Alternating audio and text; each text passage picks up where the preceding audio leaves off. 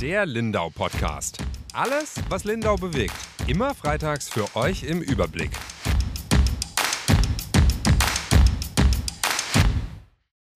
Hallo liebe Lindauerinnen und Lindauer und herzlich willkommen zu einer neuen Folge unseres Lindau Podcasts. Mein Name ist Ronja Straub, ich bin Volontärin bei der Lindauer Zeitung und heute mit mir ist die andere Volontärin bei der Lindauer Zeitung, Lisa Marie Haas. Hallo Lisa Marie. Hallo Ronja. Wir haben uns heute wieder aus dem Homeoffice hier versammelt und sprechen über Teams wieder, weil wir ja wieder alle im Homeoffice sind und Genau, das ist aber auch gar nicht so schlimm, weil wir können unsere Themen trotzdem machen und trotzdem besetzen. Du warst ja nämlich diese Woche im Landgericht in Kempten und hast da einen ganz interessanten Fall kennengelernt. Über den möchten wir heute auch direkt sprechen. Und zwar ging es bei dem Fall ja um einen Lindauer, um einen 28-Jährigen, der aus seiner Wohnung heraus sozusagen in Lindau mutmaßlich ähm, mit Drogen gehandelt hat und ihm wird sogar bewaffneter Drogenhandel vorgeworfen. Genau. Der ganze Clou an der Geschichte ist so ein bisschen, dass ihm sein Nachbar mehr oder weniger zum Verhängnis wurde, weil der nämlich ähm, ein besonderer Nachbar war. Möchtest du uns das mal erzählen, was dahinter steckt? Ja, genau. Also ähm, im Landgericht in Kempten, da finden natürlich immer noch Verhandlungen in Person statt. Also trotz Corona kann man da noch hingehen und ähm, als Journalist auch berichten. Und ähm, in dem Fall ähm, ja, geht es eben um das Thema Drogen. Und wie du schon angesprochen hast, der Nachbar, der dem mutmaßlichen Drogendealer zum Verhängnis wurde, das ist eben ein Polizist, und zwar ein Grenzpolizist. Ähm, der wohnt einfach direkt gegenüber im Haus nebenan sozusagen. Und er hat eben aus seinem Zimmer, aus seinem, aus seinem Fenster raus immer beobachten können, wie dort bei dem 28-jährigen Menschen klingeln, kurz warten, dann dürfen sie rein in die Wohnung und nach fünf Minuten oder so kommen die wieder raus und gehen wieder. Und das eben mehrmals am Tag. Also hat er sich schon ein bisschen gefragt, was passiert da in der Wohnung. Und da war eben die Vermutung da, dass der dort mit Drogen handelt. Okay, wie kannst du das so ein bisschen beschreiben? Ich glaube, du hast ja auch so eine Skizze gesehen von der ganzen Wohnanlage oder wie hat es da ausgesehen und wie, es muss ja schon sehr gut einsichtig gewesen sein für den Polizisten dann auch. Genau, also bei der Verhandlung wurden auch ähm, Luftbilder gezeigt von dem Wohngebiet und da sieht man eben, das sind zwei so Wohnblocks ähm, und die stehen sich quasi so direkt gegenüber und also natürlich haben wir nicht genau gesehen, wem, wie die Wohnungen jetzt aussehen. Also die von den Polizisten haben wir zumindest nicht gesehen. Von der Wohnungsdurchsuchung bei dem Angeklagten gab es allerdings schon ein paar Bilder. Und man hat eben gesehen, dass ähm, der wohl direkt aus seinem Fenster auf die Eingangstür den Blick gehabt haben muss. Also nicht, wie man so oft kennt in so Wohnhäusern, dass man quasi innen durch mit dem Aufzug hochfährt oder die Treppe hochgeht und dann innen die Wohnungstüren sind, sondern die war außen. Und so konnte der da eben auf die Tür gucken. Und ganz spannend ist auch, dass bei der Wohnungsdurchsuchung aufgefallen ist, dass der Angeklagte in seiner, in seinem Türspion eine Kamera installiert hatte. Also der konnte quasi filmen, wer da vor seiner Tür steht. Und ähm, ja, das hat ihn natürlich auch ein bisschen verdächtig gemacht. Auch verrückt. Deshalb vielleicht sogar schon Angst hatte, dass irgendwelche zwielichtigen Menschen zu ihm kommen und er lieber darüber Bescheid wissen will, wer da vor seiner Haustür steht, sozusagen. Genau, dass er von drinnen schon überprüfen kann, wer da, mhm. wer da mhm. steht. Und ähm, was ihm eben auch vorgeworfen wird, ähm, man hat bei ihm auf dem Wohnzimmertisch ein Messer gefunden, ein Küchenmesser. Also ist ja jetzt erstmal nicht ungewöhnlich, dass man ein Küchenmesser zu Hause hat, aber der hatte das eben so ziemlich direkt neben seinen Drogen, die bei ihm gefunden wurden. Also bei ihm wurde Cannabis, Marihuana also und Kokain und Amphetamine gefunden. Und dieses Messer lag eben direkt daneben. Und deswegen sagt eben die Staatsanwaltschaft, der wollte sich wahrscheinlich damit verteidigen. Also sie werfen ihm vor, dass er zum Drogenhandel auch noch bewaffnet war ähm, was ja im juristischen Sinne eben interessant ist, weil man da dann eben eine größere Strafe, eine längere Strafe zu erwarten hat, wenn man bewaffneten Drogenhandel betreibt. Okay, verstehe. Und das haben die praktisch bei dieser Wohnungsdurchsuchung festgestellt, oder? Genau. Also insgesamt haben die die Wohnung zweimal durchsucht. Das war einmal im September 2020 und einmal jetzt noch dieses Jahr im Januar. Und ähm, es war eben beides mal so, dass es eben Hinweise gab darauf, dass dort eben was, was abläuft. Und beim Thema Drogenhandel, da hat die Polizei auch ziemlich viel Handhabe. Die dürfen da zum Beispiel auch die Telefone überwachen von den Menschen und eben auch, also bekommen dann auch leichten Durchsuchungsbeschluss von der Staatsanwaltschaft. Und es war eben auch da so und dabei haben sie dann eben beides mal Drogen gefunden. Und ähm, ja, da waren schon einige da. Also es ist jetzt nicht so, dass es nur so ein bisschen was war, sondern schon mehrere hundert Gramm von den verschiedenen Drogen. Okay. Also ganz schön viel. Genau, also ähm, es ist jetzt ähm, nicht so, dass es kiloweise da war, aber er hatte schon mehr als das, was man wahrscheinlich selber verbrauchen könnte. Ja. Und was hat der Angeklagte selbst gesagt? Also erstmal zu dieser Waffe, die, er, die da gefunden wurde, da hat er sich ja wahrscheinlich verteidigt, oder? Also er hat tatsächlich gesagt in der ähm, Verhandlung, also das mit dem Messer, das sei ja, ähm, das würde gar nicht stimmen. Er bräuchte kein Messer, um sich zu verteidigen. Er hätte jahrelang Kampfsport gemacht und könnte sich auch so verteidigen. Also er hätte das Messer nicht zur Verteidigung genutzt. Ähm, und er hätte ja auch gar nicht mit Drogen gehandelt, deswegen hätte er es ja auch gar nicht gebraucht. Er sagt nämlich, er hat ähm, nur Drogen zum Eigenbedarf ähm, zu Hause gehabt. Und mhm. ja, also das Messer hat er gemeint, hat er benutzt, um sich eine Mango aufzuschneiden. Also so wie man das tatsächlich eigentlich ein Küchenmesser auch einsetzt. Im besten Fall schneidet man damit eine Mango auf, ja. Aber im schlechtesten Fall benutzt man es halt für andere Dinge. Genau. Ähm, wie war das denn? Gerade noch mal ganz kurz. Wie kam es denn dann zu diesem Durchsuchungsbeschluss sozusagen? Oder beziehungsweise der Nachbar hat ihn beobachtet und hat es daraufhin angeordnet sozusagen. Also als in seiner Funktion als Polizist dann, oder? Genau, also der Polizist hatte tatsächlich ähm, schon Feierabend, das war irgendwie an einem Freitagnachmittag und hat aber dann beobachtet, wie da eben jemand geklingelt hat, kurz reingegangen ist und dann wieder rauskam. Und er hat auch gesehen, mit welchem Auto die Personen dort angekommen sind und hat seiner Dienststelle durchgegeben, hey, kontrolliert die doch mal, da könnte was sein. Und äh, seine Kollegen haben die dann tatsächlich kontrolliert und so wie es eben vor Gericht ausgesagt wurde, haben die dann auch gesagt, ja, sie waren bei dem Angeklagten zu Hause und haben da Drogen gekauft. Und daraufhin haben dann die Ermittler eben eine Haus äh, Wohnungsdurchsuchung geplant und ähm, haben dann quasi aber noch ein bisschen Zeit gebraucht. Also das hat dann nicht sofort geklappt, das war ja, da vergeht ja dann ein bisschen Zeit.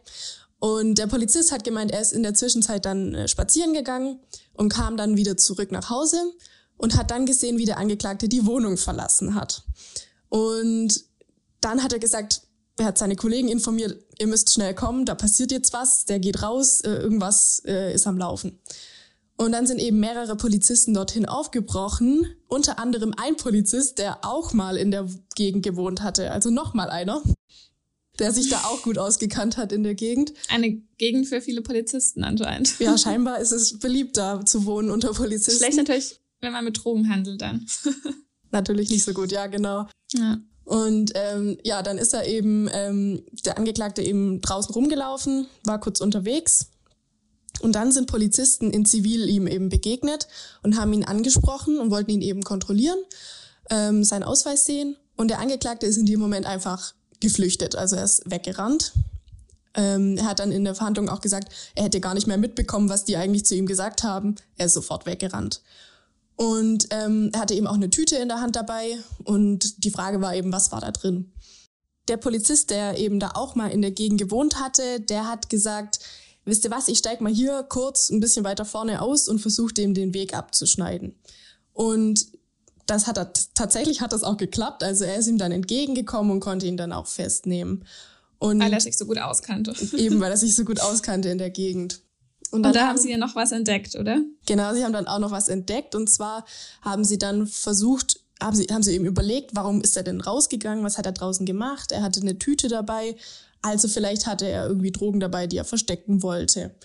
Und dann haben sie die Gegend eben abgesucht und haben dann in einer Hecke ein Drogendepot gefunden. Und zwar war das in so einer Box drin, in der normalerweise so Waschmittel oder sowas drin wäre, also so eine Ariel-Box.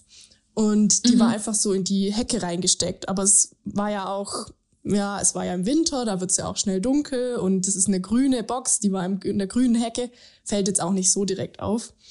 Aber da waren eben auch Drogen drin. Und genau, damit ähm, da sagt war der Angeklagte, enttarnt. damit war er enttarnt und er sagt eben, das sei sein Eigenbedarf gewesen. Und mhm. die anderen Drogen, die bei ihm ja auch noch gefunden wurden, die sollen für jemand anderes bestimmt gewesen sein. Die hat er wohl von einem Bekannten bekommen mhm. und musste die dann eben so umpacken und dann zu einem Kunden sozusagen bringen ähm, in der Nähe von der österreichischen Grenze. Genau. Okay, und mit diesem Bekannten hat es doch aber auch nochmal was. Also der sollte eigentlich auch zu dem Gerichtstermin kommen, ist aber nicht erschienen, oder?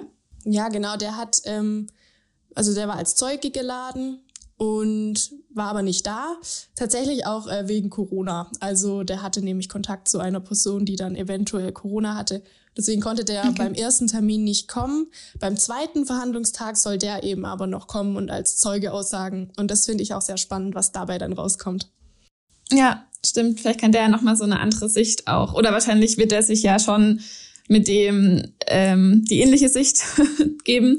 Aber genau, vielleicht erfährt man da ja noch mal mehr Infos. Da gehst du auch hin zu dem zu der Verhandlung, oder? Genau, da will die ich ist ja am Freitag. die ist am Freitag und die will ich mir noch mal anhören und ähm, da kommt dann auch tatsächlich noch eine zweite Zeugin, die ich total interessant finde und zwar die Verlobte vom Angeklagten, die mit ihm gemeinsam in der Wohnung gewohnt hat und eben auch von den ganzen Drogen Geschäften oder von der ganzen Drogengeschichte ähm, gewusst haben soll, die wohl auch bei der Polizei gesagt haben soll, dass sie involviert ist, also dass sie damit mit Drogen gehandelt haben will. Ähm, und jetzt ist eben die Frage, ob sie damit eben ihren Verlobten schützen will oder ob das eben doch irgendwie auch über sie läuft. Gegen sie läuft auch ein ähm, Extra-Verfahren, also sie steht auch vor Gericht deswegen. Okay.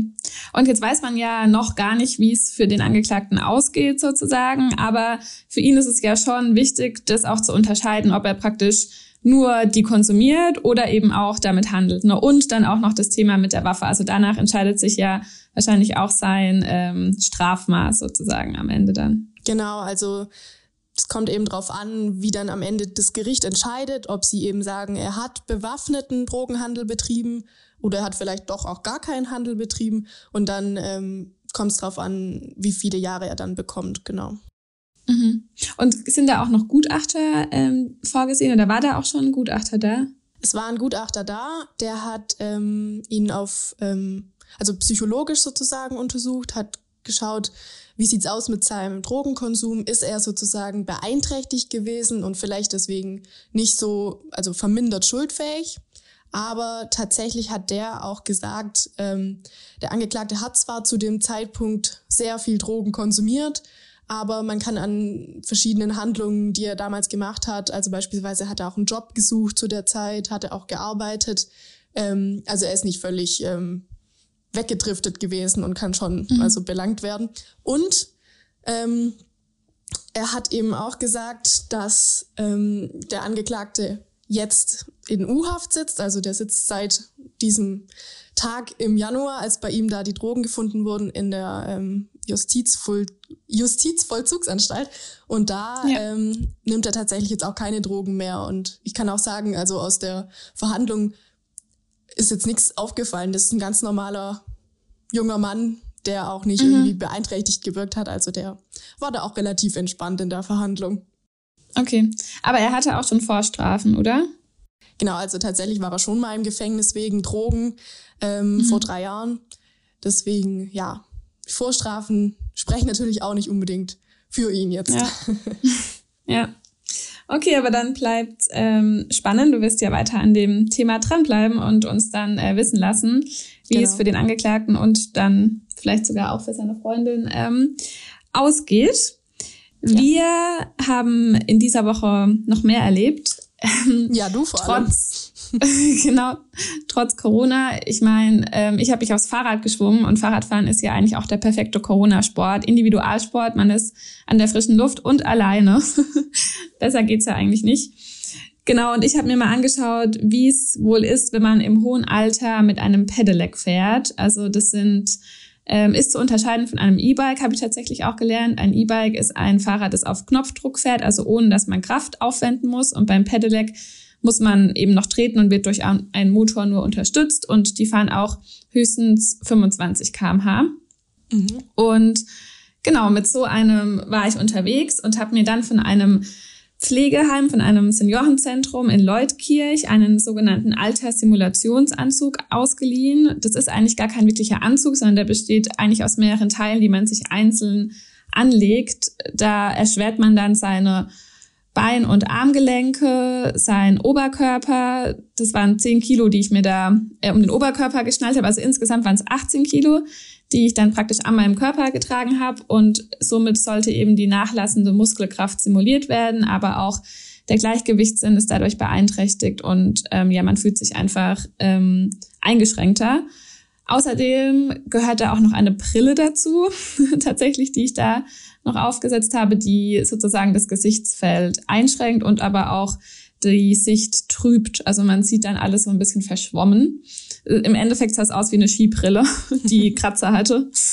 Aber genau, und eigentlich gehört da auch noch Ohrenschützer dazu. Die habe ich aber beim Fahrradfahren tatsächlich weggelassen, weil ich natürlich einen Helm aufsetzen wollte und auch lieber gut hören wollte. Also so schlecht, wie man mit diesen Ohrenschützern gehört hat, hören, glaube ich, auch die wenigsten alten Menschen. Also man kann sich ja immer nicht vorstellen, aber das wäre zu arg gewesen. Und vorstellen kann man sich, finde ich, eh nicht, wie es ist, alt zu sein, aber mit diesem Anzug ein bisschen besser. Gleichzeitig bin ich ja aber innerhalb von ein paar Minuten gealtert und realistisch gesehen altert man ja über Jahre hinweg und gewöhnt sich halt auch an seine Einschränkungen und gewöhnt sich auch daran, wie es ist, mit denen zu leben. Aber genau, trotzdem war es eine interessante Erfahrung. Ja, also du bist damit dann auch Fahrrad gefahren. Ähm, wie, wie war das so? Also konntest du da ähm, relativ normal Fahrrad fahren oder hat sich irgendwie eingeschränkt? Also ich muss sagen, viele Dinge, die man sonst als selbstverständlich angesehen hat, waren es plötzlich nicht mehr. Also schon als ich aufs Fahrrad aufgestiegen bin und meinen Fuß über den Einstieg hieven wollte, bin ich an der Fahrradstange erstmal so hängen geblieben, weil es halt plötzlich anstrengender war, den Fuß drüber zu bekommen. Und so Bewegungen, die ich halt sonst mache, ohne drüber nachzudenken, sind halt plötzlich irgendwie ein Thema. Und ich habe dann erstmal so ein bisschen auf dem Parkplatz geübt, um mich eben daran zu gewöhnen. Was übrigens die Polizei auch rät, ähm, dass man das machen soll, weil vor allem, wenn ältere Menschen lange Zeit gar kein Fahrrad mehr gefahren sind und dann auch noch mit einem Pedelec unterwegs sind, sollte man das eben erstmal ein bisschen ausprobieren. Es gibt sogar auch Fahrsicherheitstrainings, aber man kann es auch einfach auf einer gewohnte, gewohnten Strecke testen.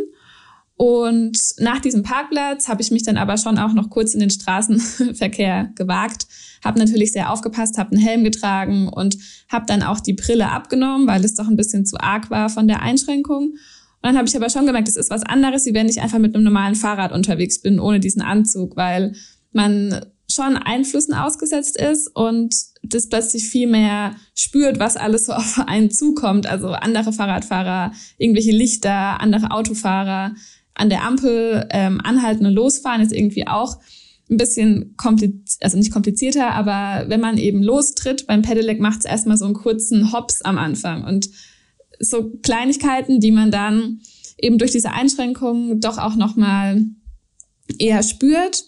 Und das war schon ein Unterschied zu sonst. Und dieser Anzug, den man eben ja aus, den konntest du jetzt ausleihen, um zu testen, wie es sich eben anfühlt, wie älter zu sein. Ähm, wozu ist, was ist so der Hintergedanke da, dahinter, diesen Anzug ähm, anzuziehen?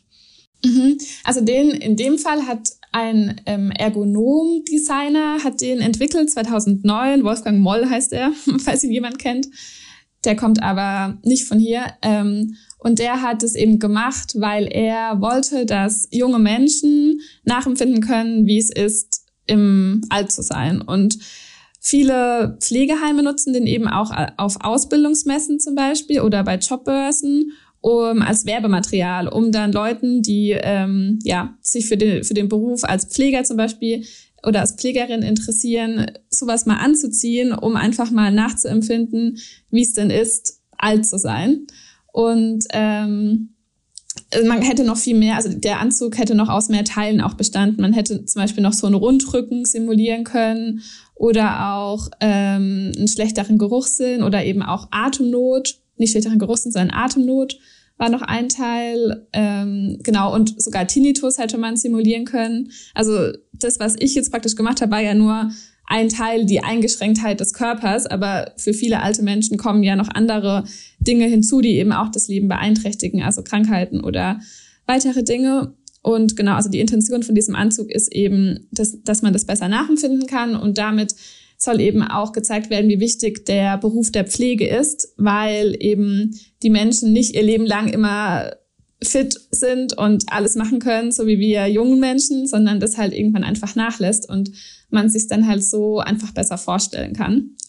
Und ich habe mir auch beim Fahrradfahren gedacht, eigentlich müsste man da mal noch einen Test machen, zwei Tage damit zu verbringen, weil es, glaube ich, auch einfach in anderen Bereichen interessant ist zu sehen, mit welchen Einschränkungen alte Menschen eben oder ältere Menschen eben leben müssen. Und genau, also man kann zum Beispiel auch gar nicht sagen, wie viel älter mich der Anzug jetzt gemacht hat, weil ähm, es ja sehr individuell ist, wie man altert und wie alt man ist.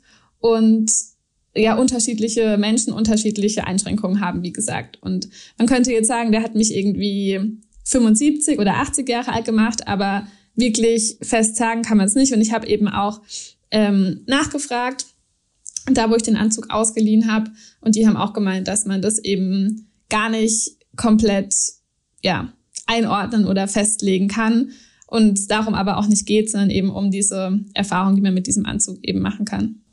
Und was sagst du jetzt? Willst du jetzt äh, auf keinen Fall alt werden?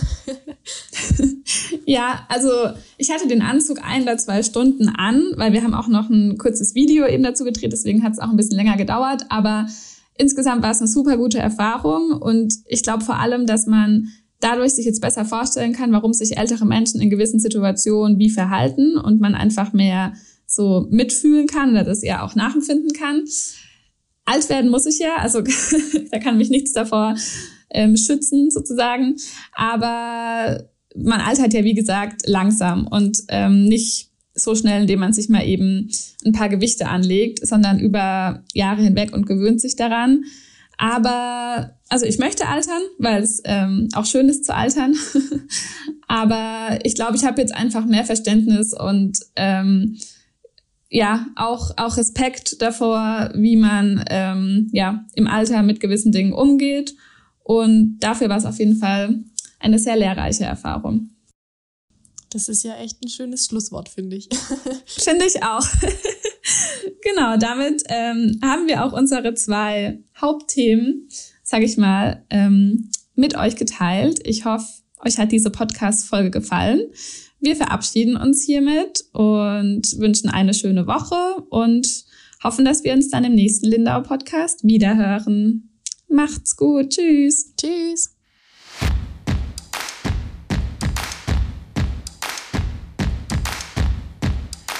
Der Lindau Podcast. Alles, was Lindau bewegt. Immer freitags für euch im Überblick. Auf schwäbische.de findet ihr mehr als diesen Podcast. Das Digitalabo gibt es schon für 9,90 Euro im Monat. Als Hörerin oder Hörer dieses Podcasts bekommt ihr den ersten Monat sogar kostenlos. Geht dazu auf www.schwäbische.de slash Podcastangebot. Das Probeabo endet automatisch nach einem Monat. Viel Spaß auf unserer Website.